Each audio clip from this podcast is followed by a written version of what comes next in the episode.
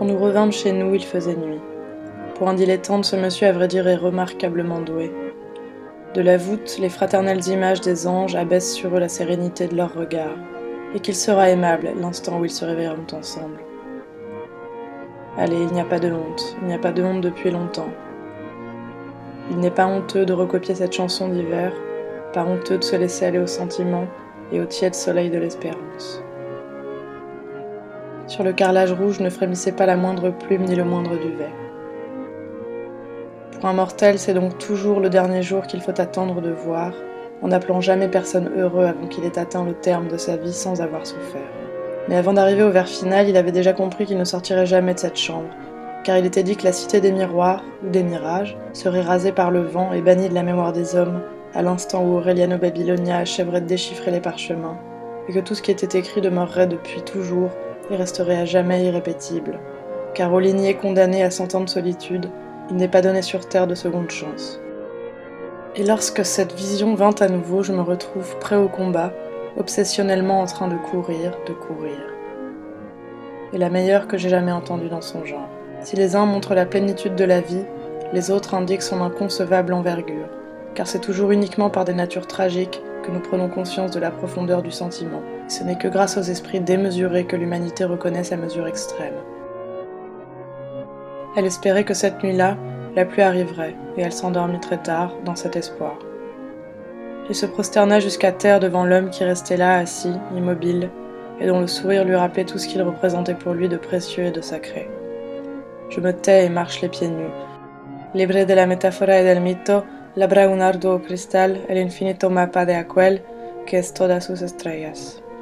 Les trois draps c'était la faute aux années bissextiles. La lumière a fêté ses noces avec la nuit, et tu me rendras le corps de mes enfants, mère innocente et consacrée. Tu les porteras vers les grèves de l'île, et les prébendaires les déposeront dans les cryptes du temple, et ils allumeront au-dessus d'éternelles lampes où brûleront de saintes huiles, et ils montreront aux voyageurs pieux tous ces petits ossements blancs étendus dans la nuit. Dans une même ambiance, Agnès avait désiré s'acheter un brin de myosotis. Une seule fleur de myosotis. Elle avait désiré la tenir devant ses yeux comme l'ultime trace à peine visible de la beauté.